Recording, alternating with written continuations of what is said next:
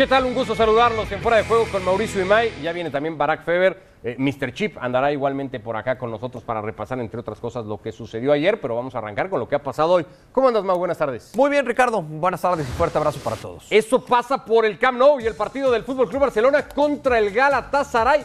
Hacía rato, eh, hay que hacer un ejercicio de memoria en serio, ¿eh? para pensar en un partido en el que el Barça saliera tan favorito a un juego como lo era hoy ante los turcos. ¿Qué pasó entonces? Estamos hablando de que el Galatasaray es decimoprimero en, en su liga, una de las ligas más modestas que hay en, en la actualidad.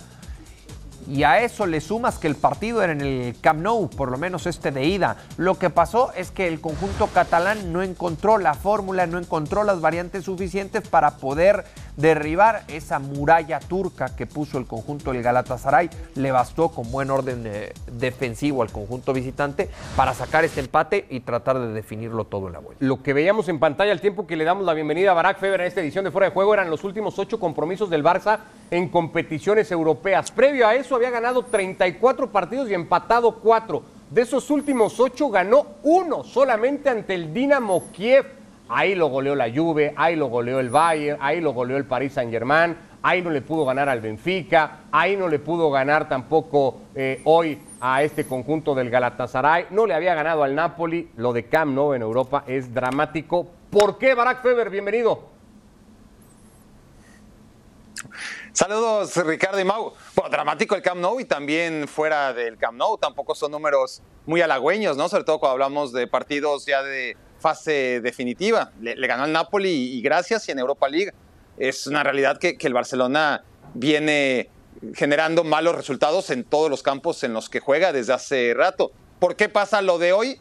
Bueno, eh, el Barça hoy hace un partido muy similar a lo que viene siendo la normalidad de, del Barça. Yo creo que los elogios que ha recibido el Barcelona en el último mes han sido desproporcionados.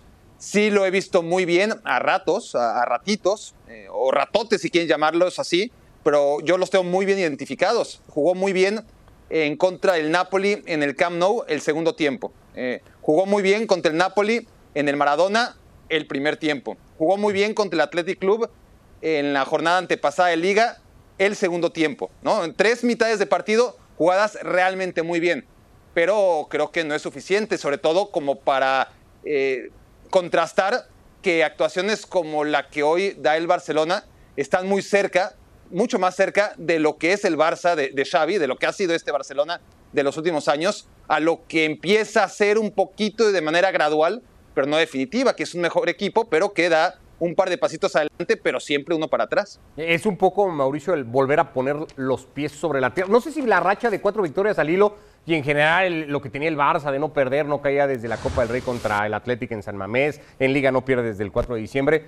No sé si eso ya estaba haciendo que el Barça se volara un poquito, fue como volverle a poner los pies en la tierra. Hoy. Como un estate quieto, ¿no? Sí, como un quitarrisas. Como para darte cuenta cuál es tu, tu realidad. Y, y, esta es la realidad del Barcelona. Me parece que la traduce a la perfección eh, Barak sin tener hasta el momento, quizá aquel partido contra, contra el Atlético de Madrid, ¿no? De los capítulos más redondos que ha tenido este Barcelona dirigido por, por Xavi, destacando por supuesto lo sucedido contra el, contra el Napoli, pero la realidad es que, es que hoy no puede ante el, el, el orden defensivo que le presenta el conjunto del, del Galatasaray.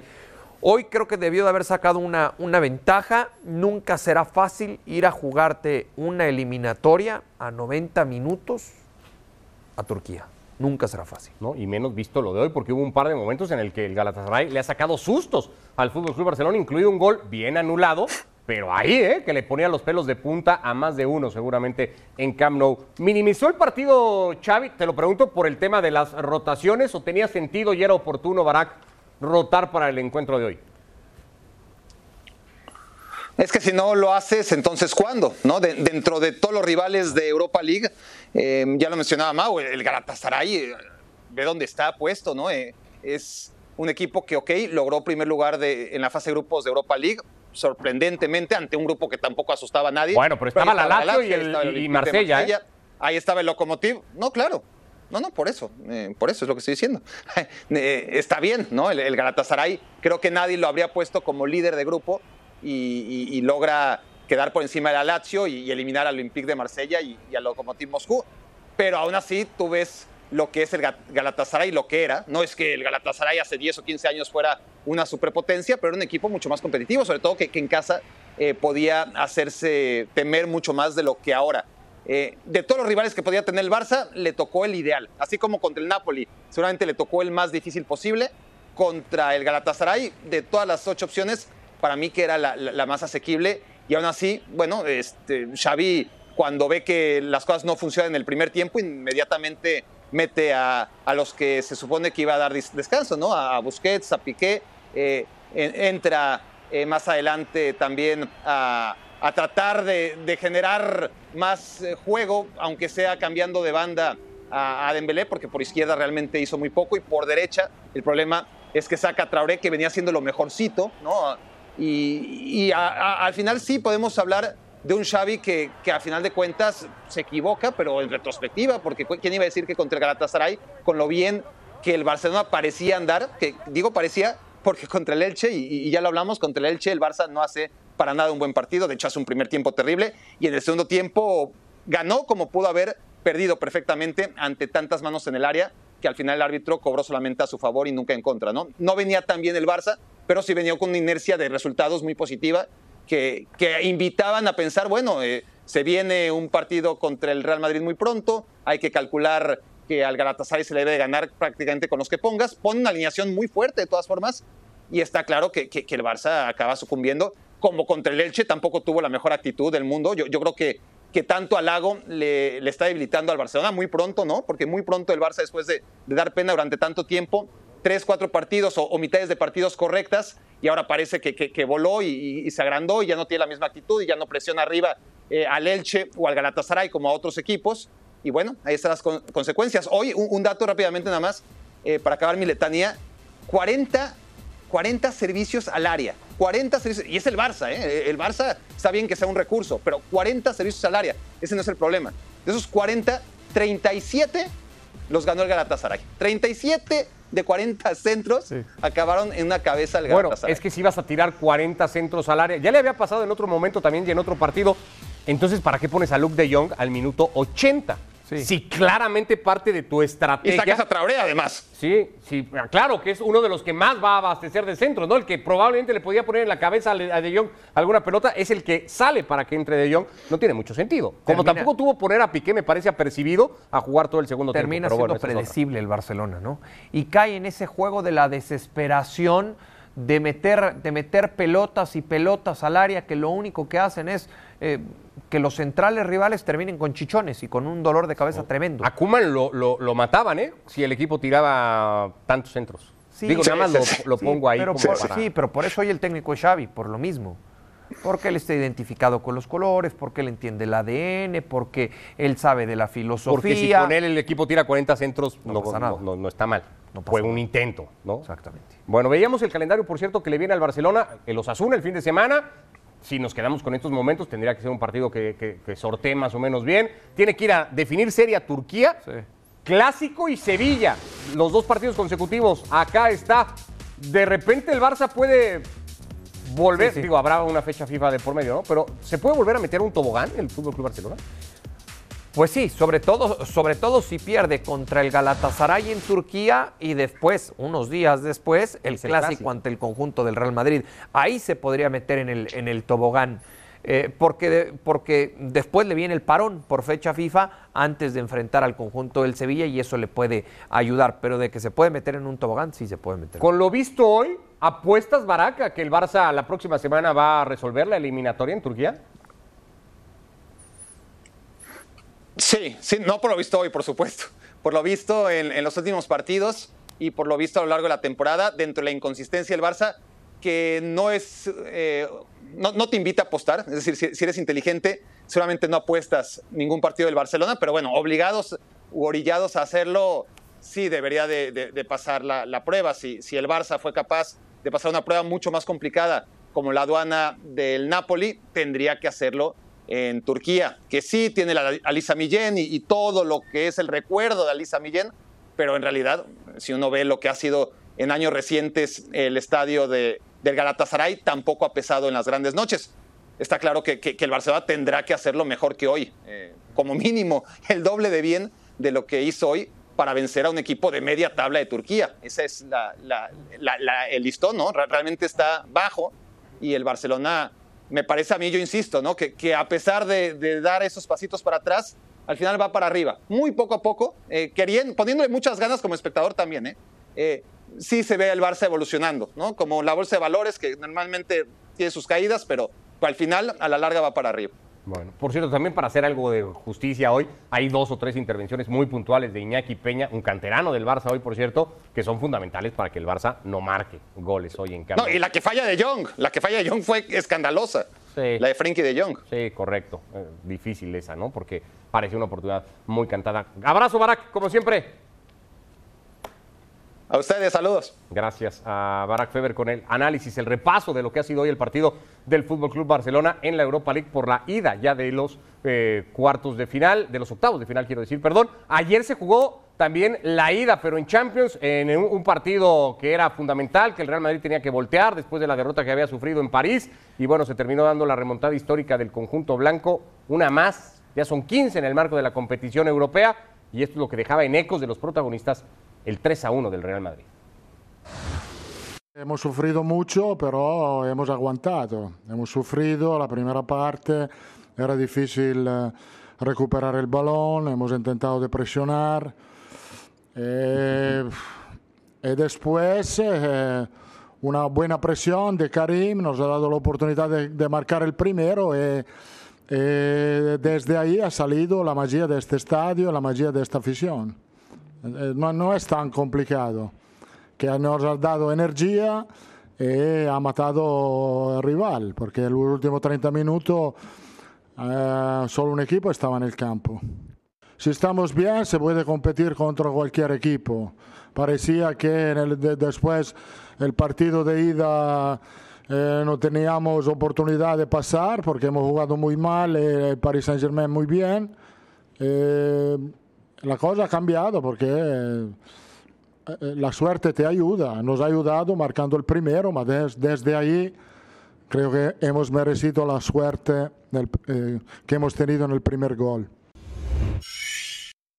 Realmente una sensación de mucha injusticia por el gol concedido, una falta clara de Benzema sobre Donnarumma, que ha hecho que a partir de ahí el estado eh, emocional de, de, todos haya cambiado. Eh, lo hemos gestionado bien después de, ese, de conceder ese gol. Eh, las emociones y hemos, hemos estado demasiado expuestos ante el Real Madrid. Y lo que tú dices, tres cuartos de, eliminatoria creo que a favor, creo que hemos sido un mejor equipo, pero nos vamos con, con, el tremendo golpe y la decepción de, no haber podido pasar la eliminatoria. después de haber visto las imágenes, mínimo entre 30 y 40 veces con diferentes cámaras, diferentes ángulos. Entonces no puedo calificar como un error. Eh, esto es el fútbol, cuando se juega en esta competición, que es la máxima competición continental, eh, creo que los pequeños detalles cuentan y este detalle que ha ido en contra nuestra, que el VAR no ha visto esa falta, creo que ha sido determinante en lo que luego pasó. ¿no? Bueno, pues ahí está el que ganara la décima Copa de Europa, Carlo Ancelotti, con el Real Madrid en Champions. Así ha rendido en las temporadas en las que ha dirigido. En la actual ya son ocho partidos disputados. Ganó seis de ellos, tiene un par de derrotas, fue primer lugar de su grupo y ya está entre los ocho mejores esperando el sorteo del próximo viernes. Tiene un título y unas semifinales disputadas. Alexis Martín Tamayo, Mr. Chip con nosotros en esta edición de Fuera de Juego. Lo primero, Alexis, porque a ti no te lo he escuchado, es ¿falta o no en el empate ayer del Real Madrid? ¿Qué tal, Ricardo? Buenas noches. Eh, sí, puede haber falta. Puede haber falta, sí. Ah. Puede haber falta de, no estás muy de sobre Donnarumma. Y tiene razón Claro, porque, porque es que es lo, es lo, que quiere pitar el árbitro. O sea, si pita falta se puede pitar y si no la pita, pues también no se puede pitar. Hay un error muy grave de Donnarumma, eso es evidente. Eh, Donnarumma hace algo que no debe hacer un portero en esas circunstancias. Eh, pero sí puede ser que Benzema, que Benzema haga falta y tiene razón Pochettino en que es una jugada determinante. En lo que no tiene razón Pochettino es en argumentar la eliminación de su equipo solamente por esa jugada, porque lo que no es normal es que un equipo que está repleto de campeones del mundo y de campeones de Europa se, se diluya como un azucarillo, se derrita simplemente porque recibe un gol cuando todavía está a dos goles de distancia de quedar, de quedar eliminado. No es normal que gente de la talla de Neymar, de Messi, de Berratti, de Marquinhos, eh, no, no, cito a Mbappé porque Mbappé ha sido para mí la, estrella de esta eliminatoria, ¿no? pero no es normal que toda esta gente eh, de, de repente se conviertan en fantasmas y desaparezcan del campo simplemente ante la primera adversidad, como tampoco es normal la estaticidad de Pochettino, eh, que vio que estaban pasando muchas cosas, que su equipo estaba esfumándose del campo y que no hizo absolutamente nada por remediarlo. Así que le daremos la razón en que esa jugada es muy determinante, pero desde luego él tiene muchísima culpa también de lo que sucedió ayer en el Bernabéu en esos 30 minutos finales, porque es que no movió un dedo. Eh, ¿Vale de algo en estos temas de estadística? No sé si luego la gente a esas cosas le pone mucha atención, Alexis decir que la única vez que el Real Madrid había ganado ante el Paris Saint-Germain en eliminatoria directa fue en octavos de final, fue con el mismo resultado y aquella vez fue campeón de Europa. Bueno, más allá de la curiosidad, pues no, no sirve de mucho más, ¿no? Eh, son, es, es, una, es una simple coincidencia, ¿no? En todas cosas, aquella, en aquella eliminatoria, si no me falla la memoria, el Madrid ganó los dos partidos, ganó primero en el Bernabéu, donde se adelantó Neymar, luego marcó tres goles el Madrid, luego también ganó en París 1-2, eh, y sí, fueron los octavos de final, eh, pero los equipos eran completamente diferentes, no tiene nada que ver lo que, lo que había en el Real Madrid en aquella época con lo que hay ahora, entre otras cosas porque estaba Cristiano Ronaldo en el mejor momento de su, de su carrera. Eso ya no está eh, y ahora mismo hay equipos que por aquel entonces no estaban tan fuertes como están ahora, por ejemplo, el Bayern Múnich, el Liverpool o el propio Manchester City. Así que dejémoslo en una coincidencia, en una curiosidad y poco más. ¿Quiénes son, Mauricio, los grandes responsables, para bien y para mal, los héroes y los villanos de la remontada que ayer se dio en el Santiago Bernabéu? Los héroes y los villanos. A ver, el héroe lo tengo muy claro, está acá, ¿no? Sí. Karim Benzema. Eh, y, y por mucho, ¿no? Vaya vaya partido. Eh, algo que se ha vuelto común. Y detrás suyo Modric, ¿no? Eh, También eh, esa es la realidad, sí, detrás suyo Modric. Nos ha acostumbrado a este tipo de presentaciones Karim Benzema desde hace rato. Yo hoy lo considero uno de los tres mejores futbolistas en la actualidad alrededor del, del mundo. Héroes, ahí están, ¿no? Benzema y Modric. Y villanos, tenemos, tenemos que ir al, al, otro lado, ¿no? al otro equipo. Yo ahí sí tengo que considerar a Mauricio Pochettino por ciertas decisiones que va tomando. La primera, el no utilizar a Keylor Navas y sí hacerlo con Donnarumma, sobre todo porque influye un error, haya o no haya falta, se equivoca Donnarumma y ese influye en el resultado y en el transcurso eh, del, partido. Y después nos podemos ir metiendo con ciertos casos, ¿no? De manera individual en el conjunto del Paris Saint Germain. Un Paris Saint Germain que lo que le vimos ayer en el segundo tiempo es lo más similar a lo que le hemos visto a lo largo de toda la campaña. Por nombres, e, e, en esas individualidades hay muchos señalados, Alexis. ¿Quién queda a deber más ayer? ¿Messi o Neymar, por ejemplo, en las dos apuestas titulares de Mauricio Pochettino? Bueno, primero, eh, primero quiero decir una cosa que, igual a, alguien le va a sorprender, pero para mí el héroe del Real Madrid en esta eliminatoria no ha sido Benzema. Eh, para mí el héroe indiscutible de esta eliminatoria ha sido Courtois. Eh, sin lo que hizo Courtois en París, eh, habría sido absolutamente imposible que pasara nada, nada ayer.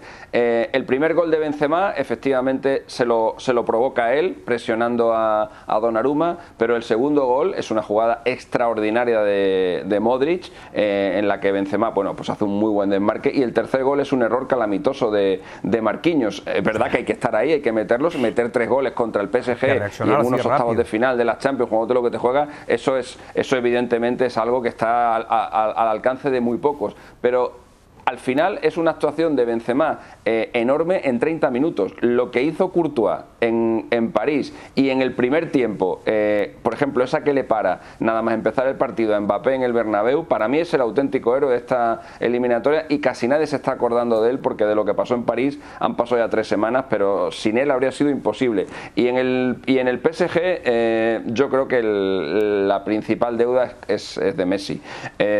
Neymar el primer partido en París, los 10-12 minutos que jugó no estuvo nada mal.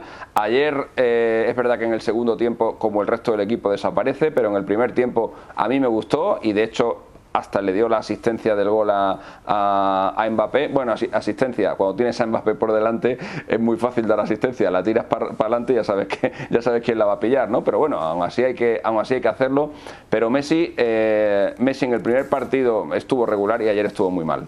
Eh, ayer Messi estaba prácticamente metido entre los centrales, bueno, no entre los centrales, pero sí metido junto, al, junto a los centrocampistas, eh, apenas se aproximó al, al área, sus pases eran sin peligro, eran pases muy, muy paralelos, eran, eran, eran, situaciones que no generaban el peligro al que estamos acostumbrados a ver eh, generar a, Messi. Eh, ayer todo lo acaparaba Mbappé, todo el juego del, del, París se volcaba por esa banda izquierda y Messi estuvo, creo, totalmente, totalmente desaparecido. Y entendemos o entiendo que Messi ha ido al PSG para, volver a ganar la Copa de Europa. Y, la verdad es que en la primera fase sí hizo mucho por ello, marcando cinco goles, pero en esta eliminatoria contra el Madrid para mí es el...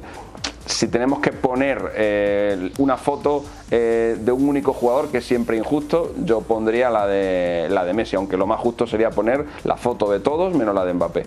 Bueno, sobre eso quiero preguntar, ¿qué va a pasar ahora con el proyecto de este Paris Saint-Germain? Y, particularmente, porque creo que todos los focos van a estar puestos en eh, Kylian Mbappé. Lo de ayer confirma que Kylian Mbappé va a ser jugador del Real Madrid la próxima temporada, Alexis. Hombre, yo creo que eso es una cosa que ya está, que ya está más que asumida eh, por, todo el mundo. Eh, yo creo que nadie duda de que Mbappé va a jugar en el Real Madrid, pero pasara ayer lo que pasara. Hombre, si encima pasa eso, es como un golpe de realidad que se lleva Mbappé en el, en el estadio donde va a jugar el año que viene, como diciendo, joder, parece que si quiero ganar la Copa Europa eh, lo voy a tener más fácil aquí que donde estoy ahora porque claro, lo que le sucedió ayer al, al, París es una más de muchas que le han sucedido en los últimos años. El Paris Saint Germain es protagonista de remontadas eh, increíbles en contra, no solo la de ayer, la del Manchester United hace tres años, cuando gana el PSG 0-2 en Old Trafford y en el partido de vuelta gana el United 1-3 en el Parque Los Príncipes y los echa, el 4-0 que le remonta el Barça al, al, París en el año 2016, eh, con ese 6-1 en el partido de vuelta, metiéndole tres goles en siete minutos. Eh, es decir, eh, Mbappé yo creo que a lo largo de todos estos años pues se ha dado cuenta de que el París es un equipo al que le falta mucha solera, le falta mucha historia y si su gran ambición es ganar la, Copa Europa, desde luego eh, va a tener que salir de allí y el sitio más oportuno desde luego es el, el Bernabéu. Más allá de lo convencido que puede estar el Real Madrid de ir por Mbappé, parece que va a ser el propio París Saint Germain el que le va a enseñar la puerta de salida al futbolista, ¿no? El que le va a decir, acá no te podemos dar lo que tú quieres. Con noches como la de ayer. Bueno, eh, sí, ahora decimos eso, ¿no? Hace, hace muy poquito se decía eh, exactamente lo contrario. Sí, me parece que lo de, lo de Mbappé está muy cantado, será futbolista del, del, Real Madrid. Yo creo que tenemos que fijarnos en otras cabezas, ¿no? En la de Pochettino para empezar, que yo no creo que continúe con el conjunto del Paris Saint Germain a partir del verano. Hoy leía que Di María tampoco será renovado y me parece que también entenderá el futbolista argentino que si no lo valoran en el Paris Saint Germain será tiempo mm, de irse. Y lo de Paredes, en, arrancando la temporada, no estaba eh, tan bien visto en el conjunto parisino. Entonces, creo que no solamente será la salida de Mbappé, sino unos cuantos. Por cierto, el París protesta mucho el 1 a 1. Hay una entrada de Paredes que era la segunda amarilla y se tenía que haber quedado con 10 el, el conjunto parisino de manera muy evidente. Abrazo, como siempre, Alexis, un placer. Un abrazo, nos vemos la semana que viene, chao. Igualmente, gracias a Mr. Chip con nosotros, como siempre, en eh, Fuera de Juego. Estos son los próximos partidos para el Real Madrid. Tiene que ir a visitar al Mallorca por liga. Luego tendrá una semana de descanso para pensar en el clásico. No la tendrá el Barça, que tiene que trasladarse a Turquía, ya lo habíamos dicho. Juega contra el Celta Ahí hay que ver qué va a pasar en el sorteo del próximo viernes para definir su enfrentamiento por los cuartos de final de Champions, Getafe y Sevilla. A ver cómo llega ese vuelo del 16 de abril, que con las diferencias que hay en Liga, incluso podría ya ser casi definitivo para temas de campeonato. Estuviste en el Sevilla West Ham United, victoria por la mínima para los de Lopetegui. Sí, con un West Ham que eh, también tuvo, eh, que también tuvo oportunidades y claras para poderla reflejar par de bonos en el, muy buenas. en el, eh, marcador con unas, sí, dos muy buenas atajadas de, de Bono, metiéndonos en lo que fue el, partido del Tecatito Corona. Bueno, no el mejor, me parece que el mejor capítulo que le hemos visto al Tecatito Corona con este equipo fue en el derby ante el conjunto del eh, Betis y el gol que los tiene en ventaja es, es- es para colgarlo, ¿no? Para tenerlo ahí, eh, por cómo, cómo se genera todo, por lo que hace Acuña con un servicio con mucha precisión, en una jugada bien trabajada, con un Munir que llega al área por sorpresa y que le pega de bote pronto, lo cual no es sencillo, poniéndola donde no le va a alcanzar nadie. Bueno, el Sevilla que tiene además el aliciente, ahí están los números, ¿eh? 12 partidos sin perder en el Sánchez Pizjuán por este torneo. Ahí se va a jugar la final. Si el Sevilla es siempre candidato a ganar la Europa League, bueno, este año que la final es en su estadio, pues tal vez más que nunca. Lo que pasa es que no sé si la renta es como muy cómoda para ir a jugar la próxima semana a Inglaterra. Sí, No, eh, no sé si la ventaja le da al Sevilla para sentirse ya como que el paso está dado para la siguiente fase.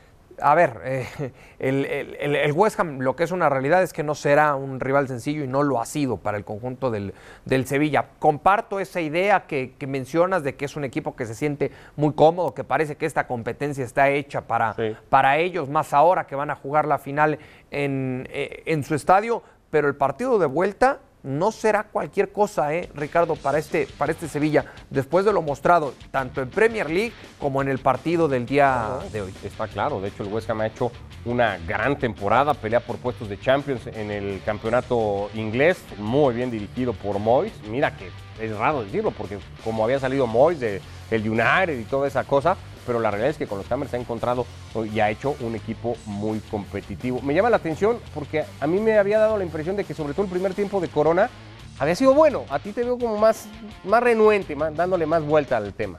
No, a ver, fue bueno, sí, la presentación del mexicano fue buena y Que le por sigue eso cumpliendo a Lopetegui en un montón de funciones, ¿no? sí, hoy por momentos juega mm, como extremo por derecha, por otros lapsos juega como extremo por izquierda, siempre con la misma idea y con la misma intención de pisar el área y convertirse muchas veces en el complemento del 9, en el complemento del referente de ataque.